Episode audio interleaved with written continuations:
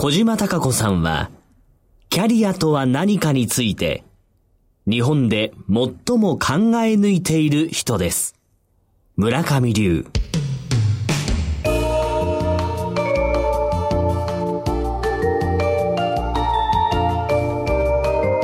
小島鈴木のダイバーシティプラットフォーム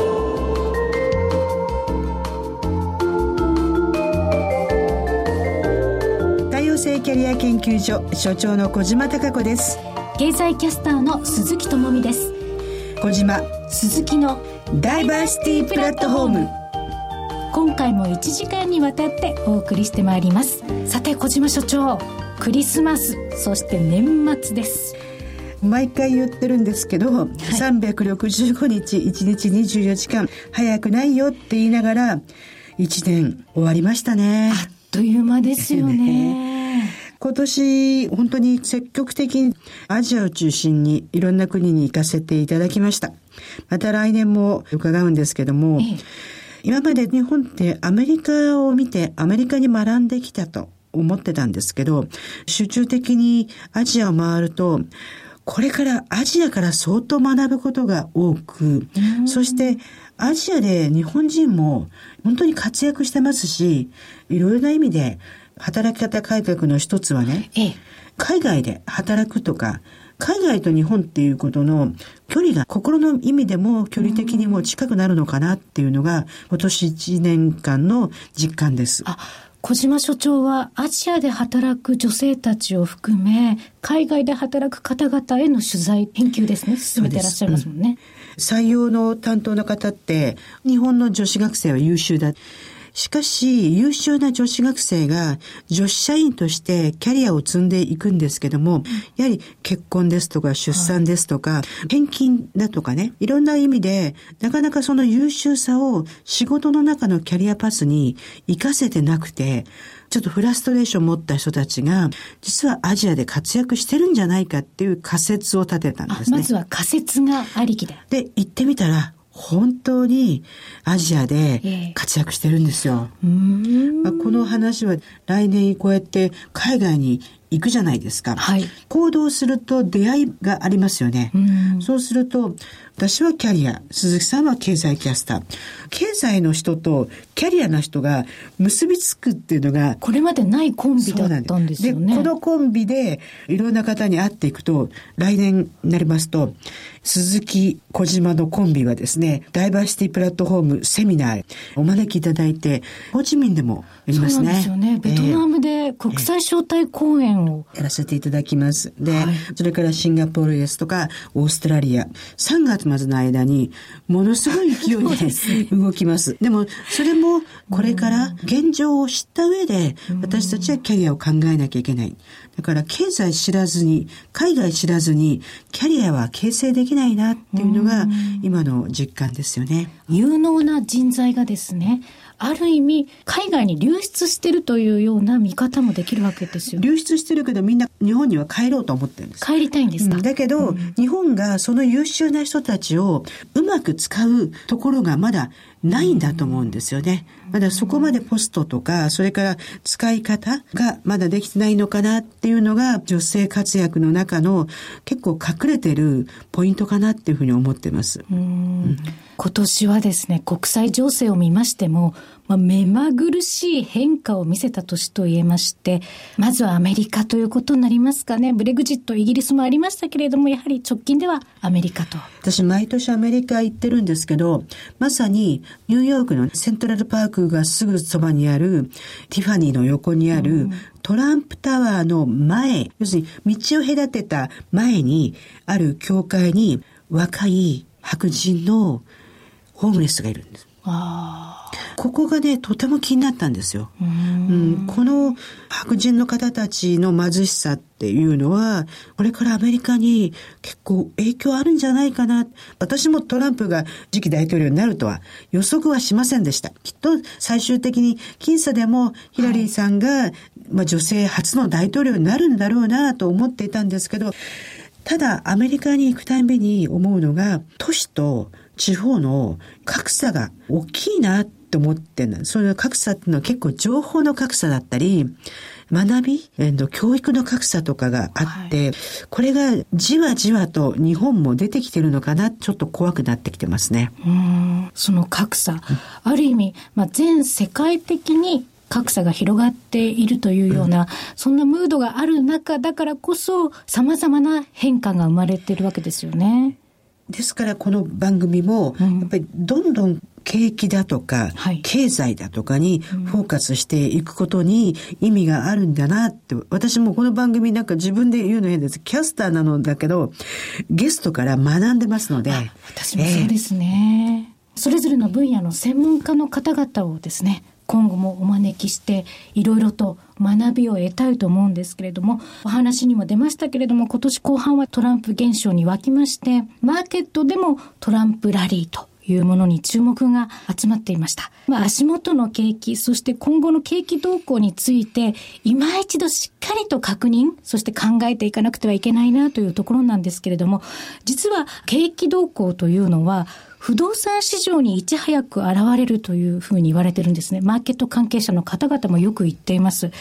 で、2008年のリーマンショックなんですけれども、リーマンショック前の2006年の時点で不動産価格の下落を予想していた方がいらっしゃるんですよ。あの時点では不動産価格、まあ、住宅価格は上昇基調だなっていう見る向きが多かったんですけれども、そんな中でこの日本で不動産価格が国内外ともに下落するという予測をしていた不動産コンサルタントの福田育夫さんという方がいらっしゃるんですけれども、その方中心の番組が始まりまして、YouTube でダイバーシティプラットフォーム TV という中でですね、不動産投資を科学する、こちらがスタートしました。科学するっていうのがすごくいいなと思うんですよね。学びながら状態を分かる。そして本当に原因と結果があったりするわけで、まあ、分析して科学するからこそ投資、不動産が見えてくるのかなっていうのを、この番組を通して私もとっても勉強になりました。その科学というのはサイエンスの科学なんですけれども、まずは YouTube にアクセスをして、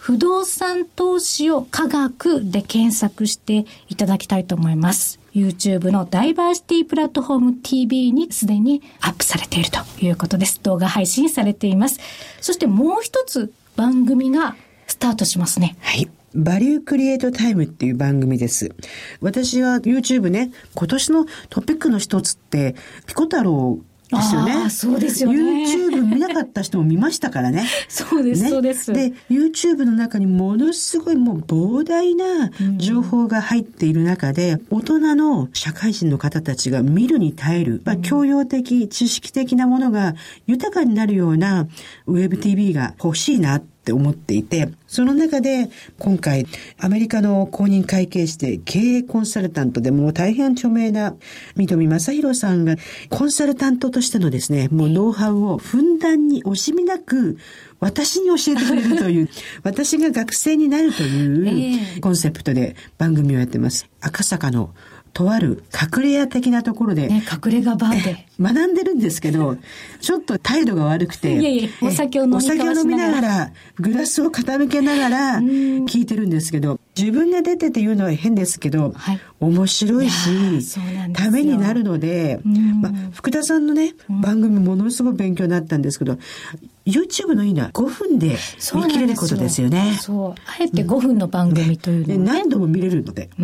福田さんの YouTube を私のそばにいる学生に見せましたら、お金ないけど、投資したくなった。科学したいって言ったのがものすごく受けました、私しかも大きな不動産という、そういう金融商品にということなんです、ね、その話を福田さんにしたら、うん、ぜひ、まず自分に投資をして、大きくなってから投資に稼いでもらいなさいっていうね、コメントまでいただきました。自分が働くだけでなく、うん、資産に働いてもらうってね、なんかすごい名言が出ましたよね。そうですね。でもそれって大切なことですし、うん、そういった働き方っていうのもいろいろな面であるんだな、働かせ方っていうんですかね。ですね。一生懸命いろんな意味で情報を集めて、はいその中から自分のキャリアにとってより良いことがどういうことかっていうことの取捨選択するために、こういう情報番組っていうのは活用してほしいなと思いますね。はい。そしてメディアも、このラジオ番組もそうですけれども、YouTube もありますし、もちろんテレビもあります、雑誌、新聞ありますけれども、本当に多様化しましたね。だからこそ、その情報の海の中で溺れないようにあ、きっちりと自分の必要なこと、それからいいものも悪いものもあると思うので、見る目っていうのは必要だなっていうふうに感じますね。見る目を養う、い見極める力。そう。さて、今回の番組のラインナップなんですけれども、この後のコーナーですね、ダイバーシティキーパーソン、ゲストは大阪経済大学客員教授で、経済評論家の岡田明さんをお迎えします。岡田先生の話はですね、歴史もありのですね、トランプもありの、ね、多分すごく面白い話をしてくださると思って今から楽しみにしてるんですけども、まさに情報をいっぱい持ってらっしゃる方って、いろんなところに話が行くんだけど、それが全部つながってるっていうね、神業的な芸持ってらっしゃいますよね。確かにそうですね。点が線になって、線が面になっていくと、そのあたり、ぜひともトーク、楽しんでいただきたいですね。ね楽しみですねはいそしてその後の日本の今を支えるブロンズ企業のコーナーでは、株式会社 C キューブソフト代表取締役社長の佐々木信之さんをお迎えします。年の瀬の忙しい時にですね、師走先生走らなくても社長走ってるんだろうなと思って、えでも社長の年の瀬って何であるかっていうのは、いろいろ聞いてみたいなって思いますよね。気になりますよね。気になります。はい。それでは進めてまいりましょう。小島。鈴木のダイバーシティプラットフォーム、スタートです。ダイバーシティキーパーソンダイバーシティキーパーソンのコーナーです。今回のゲストはこの方です。大阪経済大学客員教授で経済評論家の岡田明さんです。よろしくお願いいたします。よろしくお願いします。年末お話を伺えるってもうとっても嬉しいんですけど、激動な一年でした。先生なりにこの一年間、政治、経済、マーケットを、まあ、融合した形でどんな風に総括されるのか教えてください。はい。今年1年といえばね、何があったかということで、すぐ思い起こせるのが何といってもトランプ新大統領の登場と、正式には就任してませんけどね、それともう一つはやっぱりイギリスの EU 離脱の国民投票で、ブレグジットねそうですね。で、これがやっぱりですね、今年の世界の大きな動きの軸になっていて、で、実は日本国内の政治や経済やマーケットも結局、今の二つの出来事と全部リンクして、実は動いてきていたと言えると思うんですね。で、ブレグジットもトランプも背景は非常に共通していて、それぞれの国の中での格差是正であるとか、特にもういわゆる中産階級と言われるような中間層と言われるような人たちの所得がどんどん減っていって、あるいは雇用の心配があって、その一つの理由が移民の増加ということで、不満の矛先が移民に向けられる。で、それがトランプ氏の移民に対する非常に過激なというかですね、排斥的な言動になりましたし、で、そういう過激なことを言えば言うほど支持を得ると。こういうことが繋がっていったと思うんですね。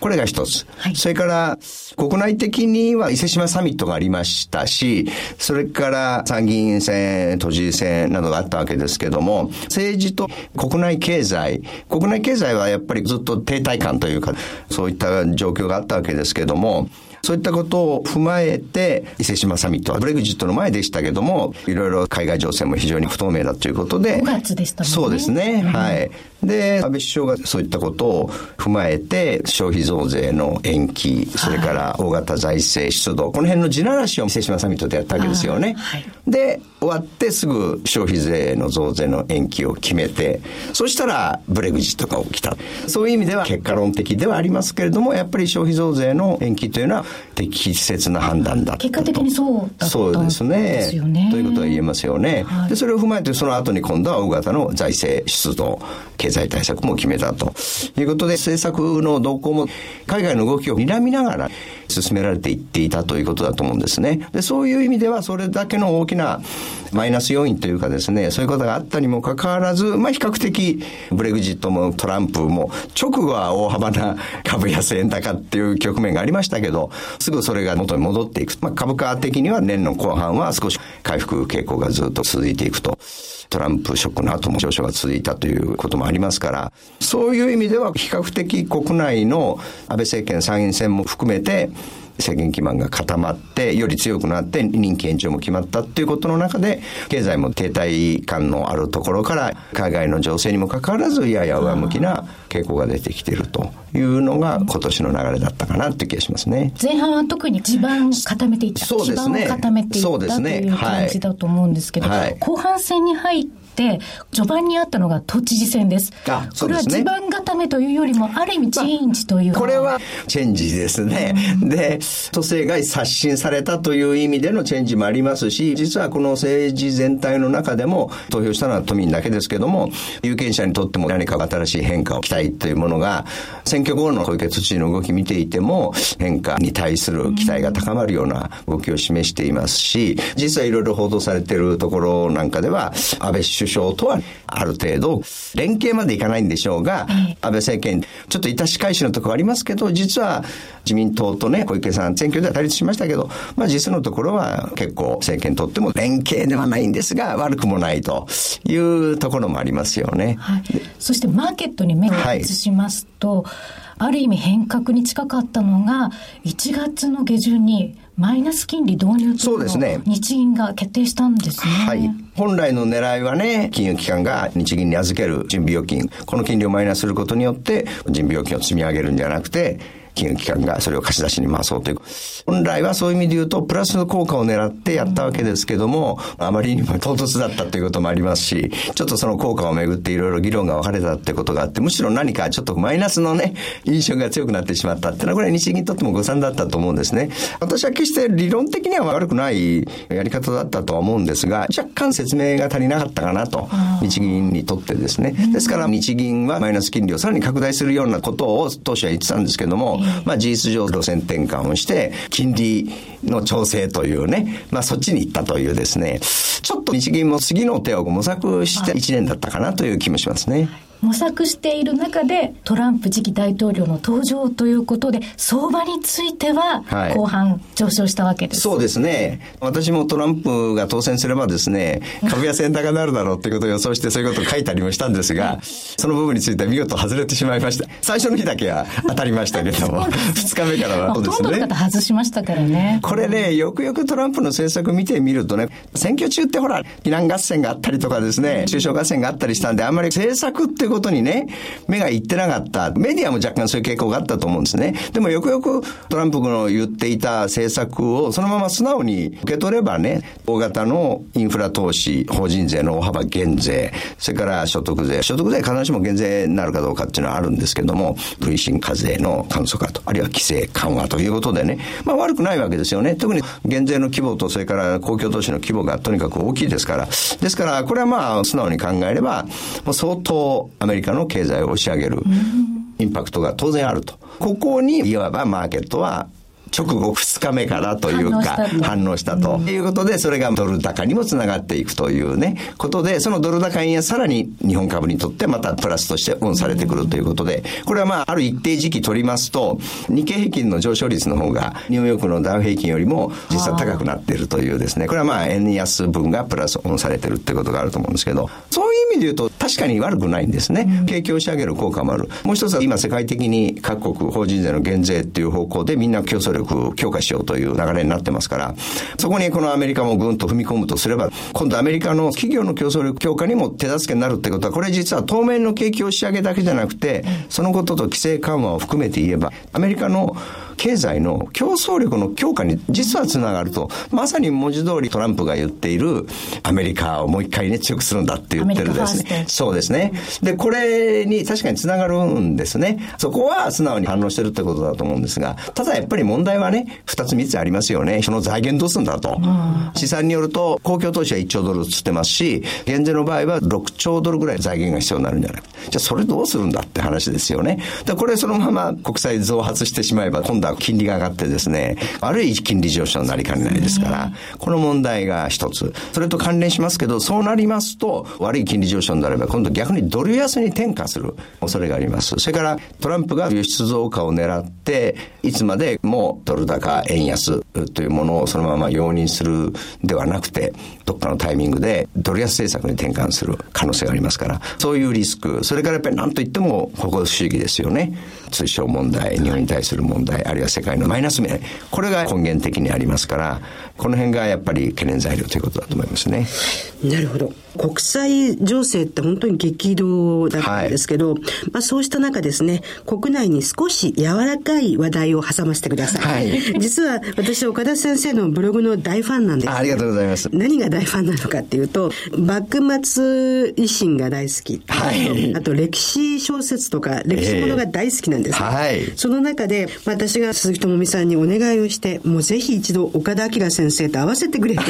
お願いしたのが、真田丸の解説が本当に的確で。ありがとうございます。真田丸のことをですね、理想的な中小企業だっていうふうにお話しされてたんですね。はいもう一度、リスナーの方に話していただけますか、はい、そうですね。真田幸村、それからそのお父さんの正幸ですね。まあお兄さんもいたわけですけど、正幸の時代、戦国時代の真っ只中にいて、しかも当時はまだ弱小、信州の一地方の豪族に毛の生えたぐらいの存在だったわけですよね。周りはですね、北には上杉、越後には上杉がいて、そして南って言いますかね、甲斐の武田がいて、さらに西東海地方にはですね、徳川がいて、関東には北条がいるという、もう強大な大大名の中に囲まれてるわけですね。で、いかにして生き残るかということをもう本当に一生懸命やってきて、で、最終的には武田に使えるわけですけど、その武田が滅びてしまうと、じゃあどうすると？いうことで、一時は上杉に仕えたり、北条に従ったり、徳川に従ったり、また今度は徳川と敵対して上杉にまた戻ってみたりってなことを、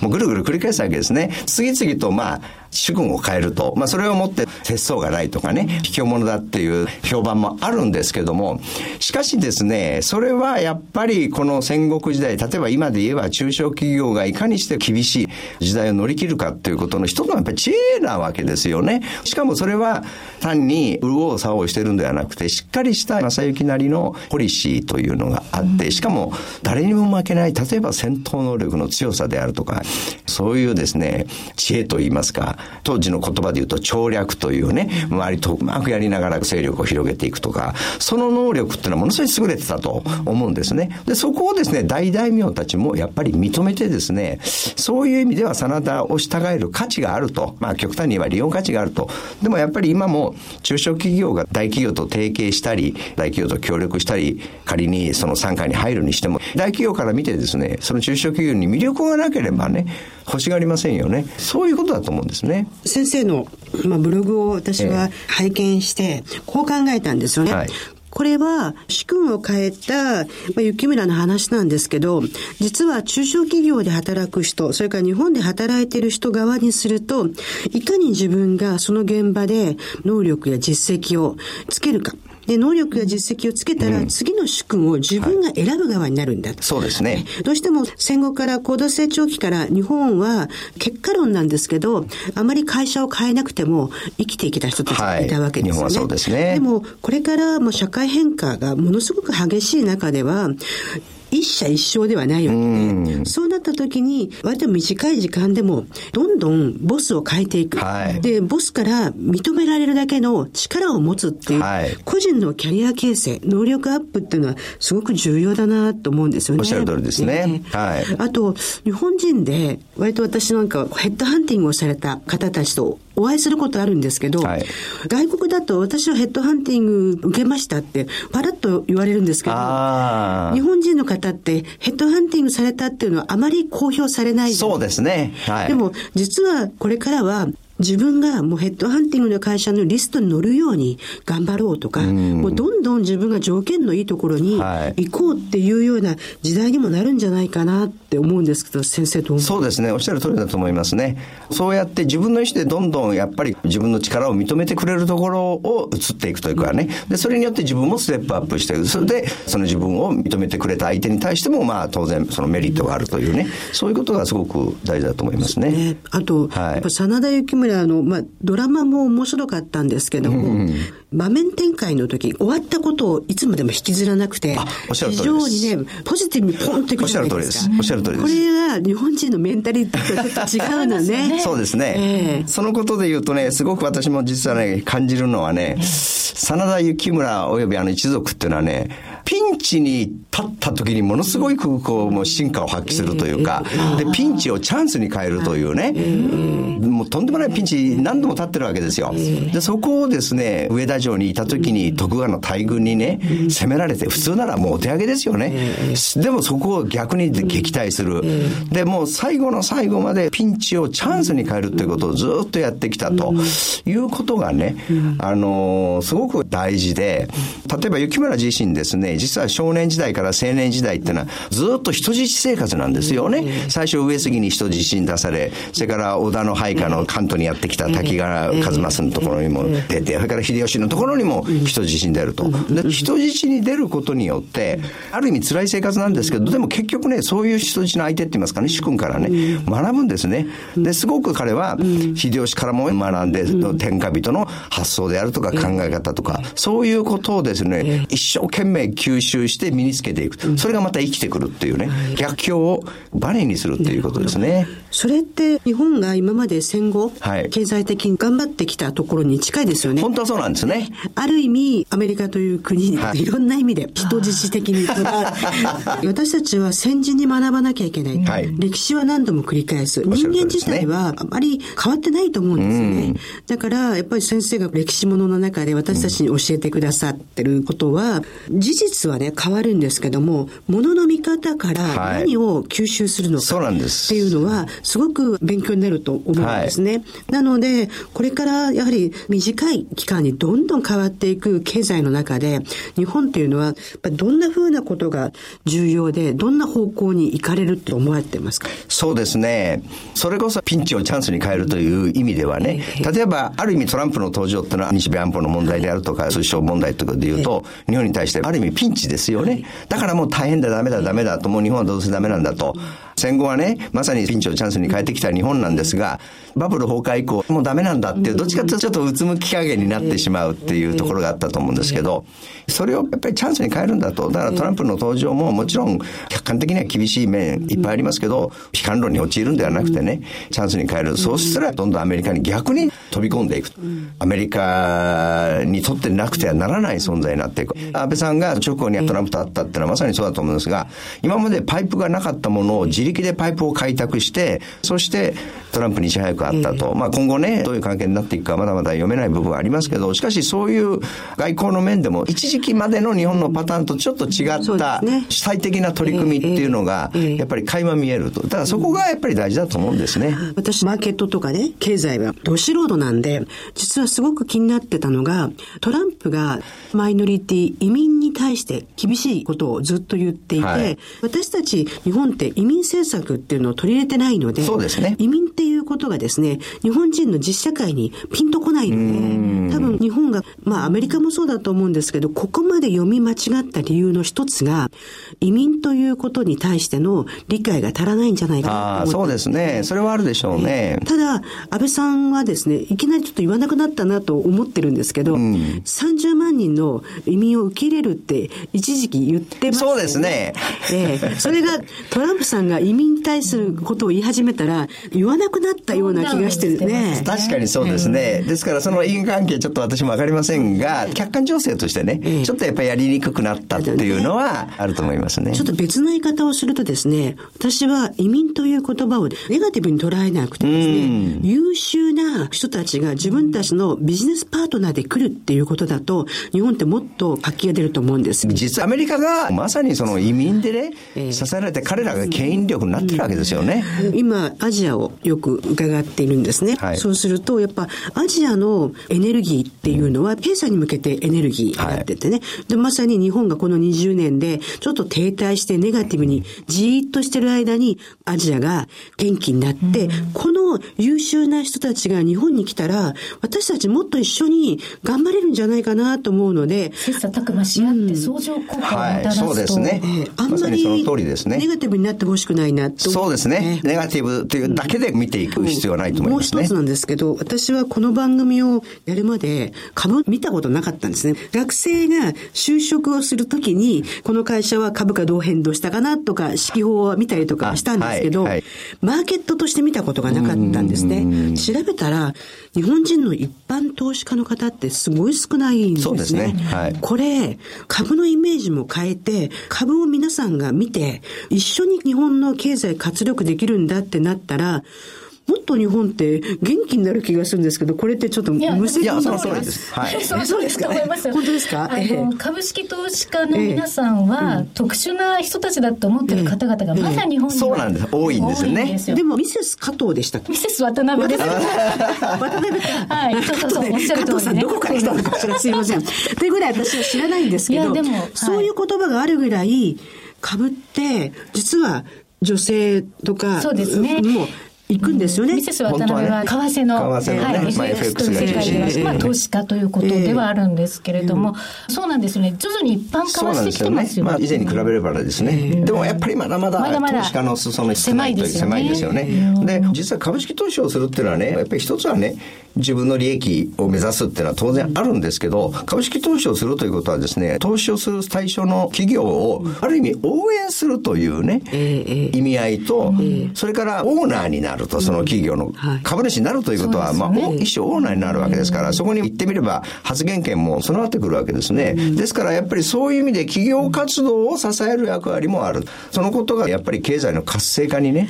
当然つながるわけですよね。であれば、もっと株を上場してる企業は、そのことを私たちに発信してもいいってことですよね。してはいるんですよそうですね。なかなかそうなんです。届いてないです興味、私アンテナを張ってる方々にしか届いてないというね。そうですねそれが現状。まあ、それは私たちメディアの側の責任でもあるので、来年の課題ですよね、岡田先生、そのあたりは。で、来年の政治経済、そしてマーケットに関しては、岡田先生に伺いたいところなんですが、実は次回ですね、1月9日の放送で、祝日の18時から19時に小島鈴木のダイバーシティプラットフォーム放送されますので、はいその時に、そうですね 来年以降の話はそう。しましょう。放送はアメリそうカのなんですよ。現地取材のお話もそうで含めて。すね。はい。改めてなんですけど、ええ先生から聞くと、点が面になるんですよねだから、政治、経済、マーケットっていうものが、どういうふうに連動して、私たちの日常に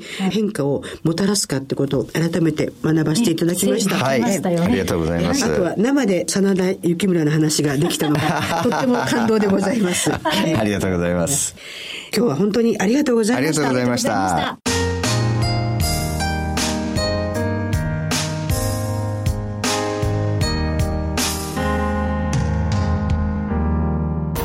日本の今を支えるブロンズ企業日本の今を支えるブロンズ企業のコーナーです。今回のゲストはこの方です。株式会社 C キューブソフト代表取締役社長の佐々木信之さんです。佐々木さん、よろしくお願いいたします。よろしくお願いいたします。よろしくお願いします。私は毎回申し上げてるんですけども、日本の中小企業っていうのは日本を本当に支えている企業だと思ってます。ただ、どうしても中小企業というイメージは固定化されていて、ブラックだとか、ホワイトだとか、まあ、色をつけるということがなかなか抜けてないと思います。しかし、やはり中小企業というのは日本にとっていぶし銀のように素晴らしい企業がたくさんあるということで、あえてブロンズ企業という言葉を使わせていただいてます。佐々木さんが社長を務めてらっしゃいます C キューブソフト。どのような事業展開されているのか少しご説明いただけますでしょうか？はい。ブロンズっていう響きはいいですね。私は好きですけれども。ありがとうございます。私どもの会社はソフトウェア業をしている会社で、はい、システムの開発とかソフトの作成とかそういったことをしております。分野的にはですね、制御分野と呼ばれているものと、それから業務アプリケーションの中でもインターネットで動くウェブアプリケーションというそういう分野の仕事をしております。ソフトウェアの開発と言われてますけど、まあ私たち素人にとっては意識せずにいろんなソフトウェア使ってます。実際ね。はい、例えば、はい、パソコンの中のもそうですし、今でいくとスマホですか？はい、やってますけども、C キューブさんはどこで使うソフトウェアなんですか？いくつかの分野をやってますけれども、皆さんあのコンピューターのサーバーって言葉はお分かりになると思いますけれども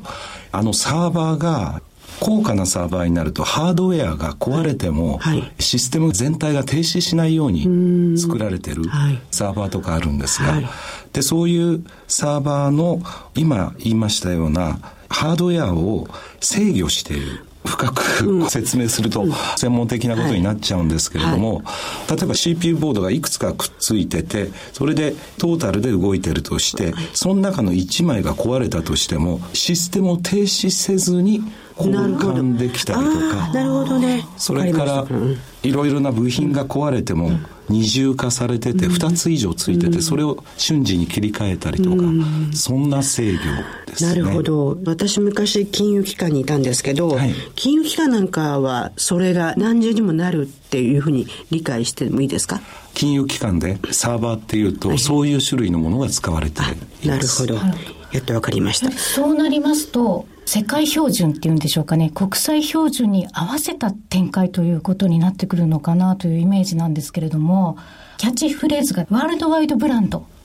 ーブ。はいはい、このあたりですね、ワールドワイド、ある意味国際的な世界を見据えてという表現にどのような意味ですとかメッセージを込めていらっしゃるんでしょうか。はい。若い時の自己顕示欲の強さがですね ちょっと出てるかもしれないですけども世界中の人たちから必要とされて使われるようなそんなソフトとか技術を提供する会社を目指してやっていきたいというふうに若い時に思いまして会社の中でそういうことを言い続けて10年以上経ってますが今現在まだ全然実現できてませんけれどもやっぱ高い志目標を持って仕事をしていくっていうのは自分自身もそれから社員の人たちにとっても自分の仕事の意味とかですねやりがいにつながるようなことであると思ってて何と言われようとその旗を下ろさずに。で私が社長の時にできないかもしれないですけれども次の代の社長とか絶対に諦めずにそれを目指してやってほしいと。いうメッセージですね。なるほど。私、鈴木さんと海外で働く方たちのインタビューをしたりとか、実際に海外展開している社長さんたちにお目にかかることを積極的にやっておりまして、割と今実感してるのは、世界に距離っていうのはあまり意味がなくなってきたかなっていう気はしますね。今まで何時間かかったから遠いって言ってたことが、まあ、インターネットを通してスカイプだったら同時に話せができたり、会議ができたりしますね。それから行くことに対しても随分ハードルが下がってきて、うん、私の友人が先日、上海ガニを早く食べなきゃって言って、日帰りで。日帰り、あ、できますよね。日帰りで香港行ってましたね。上海ガニ、うん、すごいな。あこういうのが本当ある意味のワールドワイドなのかなって思いましたけどね、毎回ブロンズ企業の社長さんたちにお伺いしてるのは、実は今日本は新しい働き方とか働き方改革っていう旗を振り始めて、多様な働き方をですね模索し始めてるんですけど実は私たちが見ていく中で、中小企業こそが働き方のダイバーシティ多様性は随分前から進んでいたんではないか。世の中は大企業の働き方が模範的であるというふうに思いがちなんですけど、実は中小企業が目に見える社員の方たちのプライベートなんかもすごく近く見えるので、その方自身のライフスタイルや状況に応じて働き方を柔軟にされてるんじゃないかなっていうのが、最近ゲストの社長たちのお話から革新的に思ってるんですけど、はい C キューブソフトさん自体も多様性とか多様な価値観とか取り入れてらっしゃると思うんですけど、具体的にどんなことをされてますか？他の会社と違うよ、うちはこんな特徴のあることとかすごいことやってるんだよみたいな、そういうことは多分ないと思いますけれども、会社の理念が1たす1を3にするということで、それぞれの違いを認める。で、それぞれが持っているいいところを出し合って生かし合わないと、私も含めて凡人ですけれども、その凡人が集まって、秀でたことをやろうとしたら、そういうふうにやらないとうまくいかないと思ってて、日常の中で細かい積み重ねとしてあるかもしれませんが、特別に取り立てて言うようなことは、ないと思います。1たす1を3にする見えない1はどの辺にあるんですかね？ねそのね、もう一つ見えない1。1たす1たす1が3になるのはわかるんですけど、1たす1が3になる。ああ、なるほど、うん、それぞれ人のいいところ、うん、要するに話が上手でコミュニケーション力が高い人もいますし、それが会社の中でやっぱり職人肌で、うん、あんまり人と接するのは得意じゃないんだけど、とにかく技術的なこととか、ものを作るということに秀でたやつとか、そういう人たちがそれぞれのいいところを出し合って仕事を一緒にすれば、質も量も結果が。なるほど。そういう意味で1たす1を3にする、うん、見えない能力を見出して、その能力も評価するっていうふうに、私はちょっとホームページを拝見して思ったんですね。はいはい、どうしても私たちは見えてるもので評価をしたり、出てる結果で評価をしがちなんですけど、実はまだ出してないんじゃないかとか、自分自身が見えてないんじゃないかっていう可能性に対しての評価っ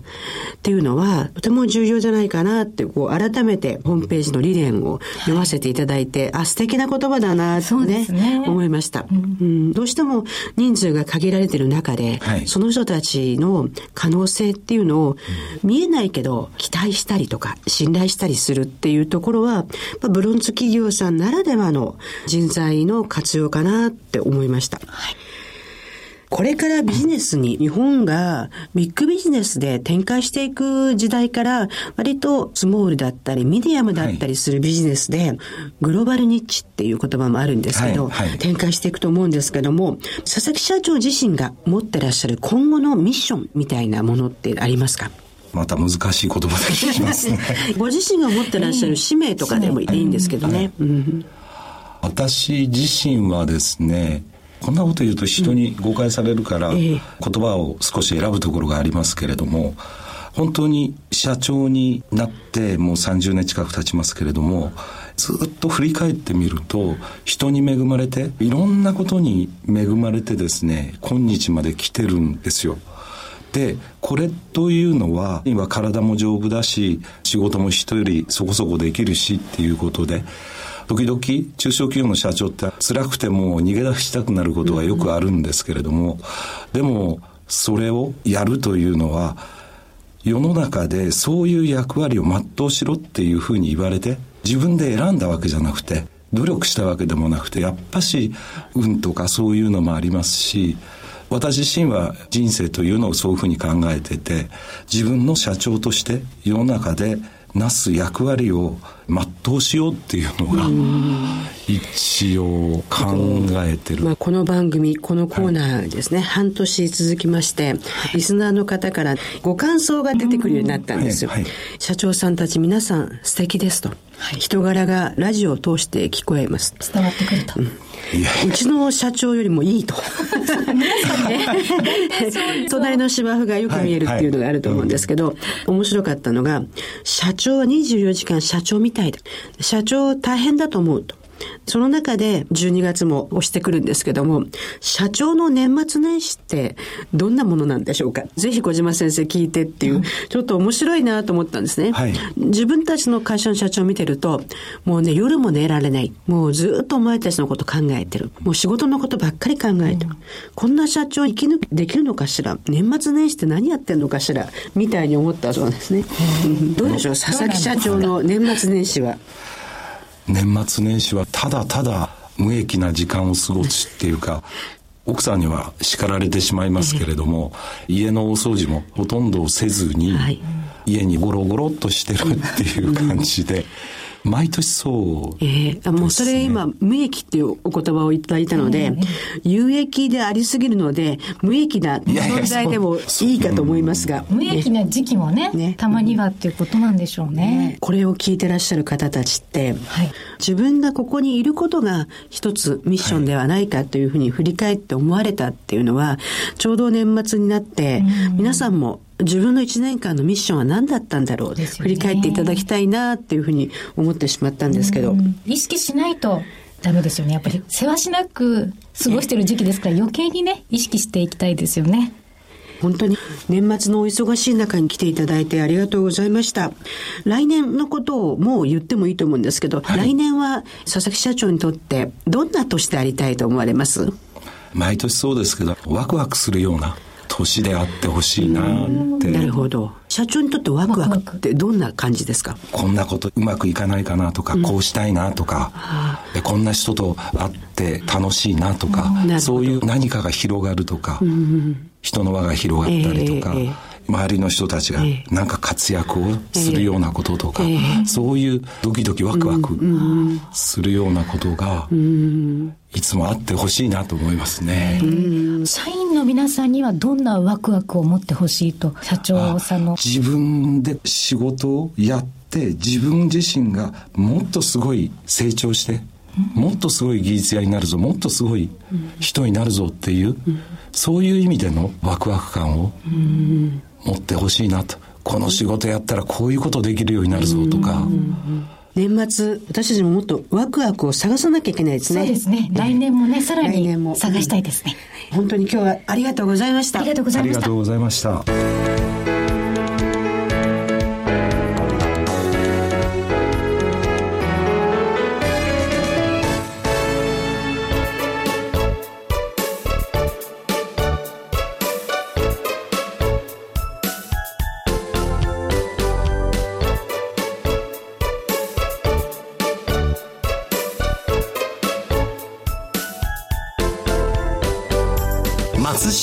之助道を開く。年の瀬。年の始めがあれば年の終わりがあるのは当たり前で。だから今更になってバタバタ慌てる必要もないのだが。やっぱり年の暮れになってみるとあれもこれもとうろうろする。1年365日の最後の締めくくりをつけておきたいと思うのであろう。人間生まれた時があれば死ぬ時があるのは当たり前で。だから死が近づいたとて今さら慌てる必要もないのだがさてとなるとやっぱりあれこれと気ぜわしくなる。年の瀬は無理やりにでも越せるが命の世話そんな具合にはいかない。年の瀬はこれを越してしまえば年の始めがある。しかし生命の世話それでおしまい。誠に融通の利かない話である。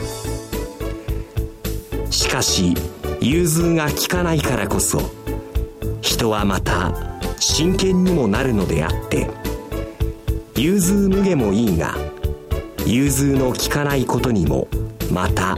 一徳がある。人は様々。ことは様々。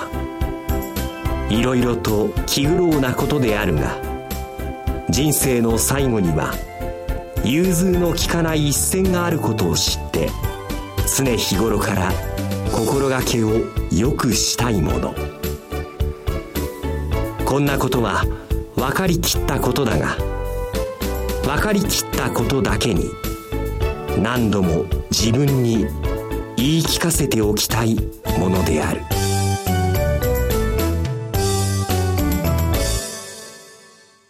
松下幸之助道を開く年の瀬。PHP 研究所の協力によりご紹介させていただきました。まあ、毎回なんですけど、はい、深いですよね。今回のこの年の瀬を、年の瀬の今、改めてこうやって朗読を聞きますと、私たち実は本当にもうちょっと丁寧に生きたかったなって、バタバタするなよって言われても、バタバタしちゃいましたね。なぜか年末になると、バタバタと、あれもこれもやってなかったって慌てるんですよね。で学生にリフレクション、振り返りっていう時間がものすごく重要だって言ってるんですよ。はい、振り返ると、その時に見えなかったことが見えたり、その時気づかなかったことが気づいたり、落ち着くことなんですよね。だからこそ、一年の最後こそ、一年を振り返って、この時なんでこんなことしたんだろう？この時よくぞ頑張ったなとか、自分を励ましたり、少し反省したりとかを、まあ、手帳を見ながらやっていくといいのかなって改めて思いました。手帳を見ながらはい。ですね。毎月毎月振り返りながらということですね。あとその、融通が利かないことにも一徳があるってなんか染みますね。思い通りにならないことっていうのは当たり前ですけどあるんですよね。その時に私キャリアコンサルタントという仕事の中でいつも言うんですけど理想と現実のギャップここがリアリティショックなんですけど実は一番大事なことは現実を知ること。だからこの番組もそうなんですけど、私たち経済だ、社会だ、働き方改革だっていうのを情報を集めて現実をできるだけ正確にお届けすることで、じゃあこの現実の社会の中から夢を持とう。理想はこうだっていうところだと思う。理想ばっかり考えてるんじゃなくて、自分のよくともみさんが、まあ足元の整理っていうじゃないですか。これ経済用語。そういうわけではないですね。鈴木用語で。私すごくいいと思うんですよ。はい、まさに私たちの足元の整理ができてるからジャンプアップできるんだよね。うん、足元がぐちゃぐちゃだとホップステップジャンプできないじゃないですか。はい、だから今回もやはり融通が利かないからイライラするんではなくて自分の現実どうなってんの？この現実から踏まえてどういうふうな夢を持てばいいの？どういうふうな理想があるのっていうのが考えられるのかなって思いました。ただその理想があって今ある現実そこにギャップが生じているとどうしても心のバランスを取りにくいというね、うん、そういう面もあると思うんですよね。ただ現実がわかると現実から起きる問題を見つけることができるんですよね。問題を取り除かない限り理想には近づかないんですよね。はい、ギャップが生じているのは、まずその問題が分かってない。そうなんですよ。で、問題を解決することがギャップを埋めることでしょ。なので、例えば、これはもう現実的な私のことで言いますと、着たい洋服があっても、現実の今の私は、その洋服が着れない体なんだ。ね。そうすると、どこに問題があるかっていうと、ええ、食べ過ぎてる、飲み過ぎてる。これはどうやったら解消できるか。3回あるお誘いのうち、2回は涙を流そうとかね。やっぱり解決の策は自分でしか見つけられないんですよね。そうですね。時々お見受けしますよ、その 問題解決。問題解決。頑張ろうっていうね。はい。はい、小島所長ね。はい、あの、今年、まあ、貯めた贅肉と、うちの愛犬あずきちゃん、はい、今10キロなんですね。へえ、かわいい。10キロ多いですよね。多いですかね。でも私、あずきちゃん分太りましたんで、今年1年。え、本当ですか？そうです。来年はあずきちゃん分落としていきたいと思います。うんこんなところで私が 来年の抱負を言ってどうするんだっていう。それが一番のいや、でも、口に出して10回言うってことが叶うなんですよ。ああ、口と10という字、うん、口に10回言うから叶うんですよ。でも11回だったら白ですからね。言い過ぎちゃいけないです。適度に言うことが、実はその現実に近づいてくる。言ってるうちに、あなたここが良くないよとかね、こうすればっていう、言うから、向こうからいろんな情報やアドバイスが来るんだってね。思っていたらそれはアドバイス来ないので。ああ、やはり言葉にするってていうことですね。言霊にもなるんでしょうし。うん、キャリアコンサルタントとしていろんな方々の相談に乗ったりとか理想と現実というのを見てきていると思うんですけれどもそういった中で小島所長自身もいろいろと感じてきていると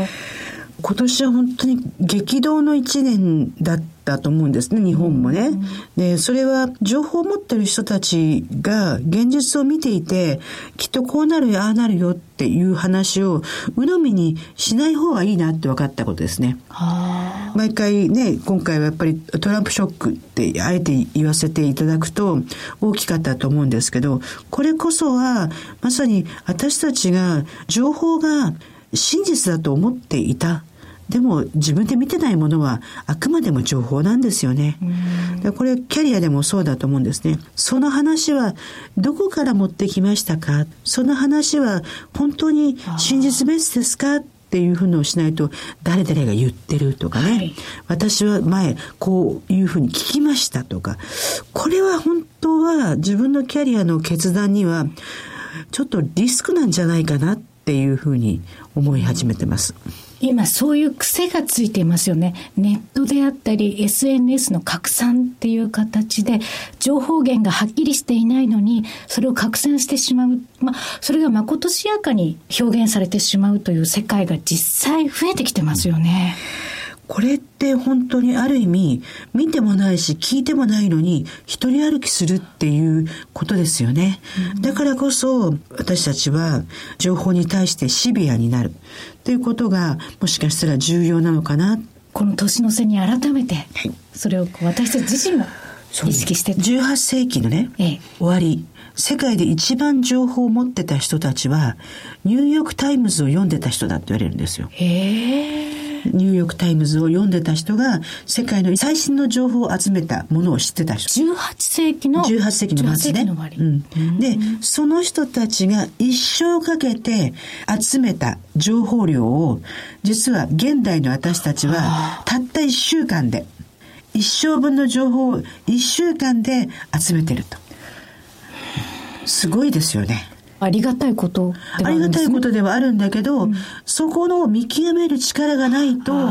情報の海の中に溺れちゃうってことですよね。情報過多になりすぎてる面もあるわけですね。あとは情報過信。過信、うん、冒頭にも話したように、この2、3年、もう集中的に時間があれば海外に行くんですよ。うん、それは行ってみたら、もう全く違うじゃないってことがたくさんあるので、このスピードの速い変化の激しい時代だからこそ、現場、現地に行って、やっぱり自分なりにそれを見極めるってことが重要だなっていうふうに思ってます。はい。ちょっと話はずれるんですけれども、はい、2017年は、伊手座にとって道が開ける年だそうですよ。え、これ、鈴木さんと私、伊手座なんですよね。伊手座なんですよね、二人とも、ね、そうですか。じゃあ道開いて。ね、どんな道を開くと世の中のために少しでもお役に立てるのかなって考えましょうね。そうですね、リスナーの皆さんと共に進んでいきたいなというふうに思うんですけれども、はい、さあお送りしてまいりました。小島鈴木のダイバーシティプラットフォーム。次回の放送はもう年明け。来年ということになります。1月9日祝日の18時から19時までとなっております。なんと1月9日の放送は新春スペシャルということになっていますねはい。2017年はキャリア形成に必要な政治経済金融市場の研究をやりたいというふうなお題になっております。はい。これからの経済の行方を占う上で一つの指標とも言われています。不動産市場の動向について不動産コンサルタントの福田郁夫さんからじっくり学びたいと思います。またあの経済評論家の岡田明さんをお迎えしまして最新のアメリカ取材レポートもお送りいたしますこの年末ですね岡田明さんはトランプ次期大統領の就任を前にしたアメリカ現地取材に行ってらっしゃるということなんですよね。現場から得た生の情報伺いたいですね。はい、ということでお相手は多様性キャリア研究所所長の小島貴子と経済キャスターの鈴木智美でした。それでは皆様メリークリスマス良いお年を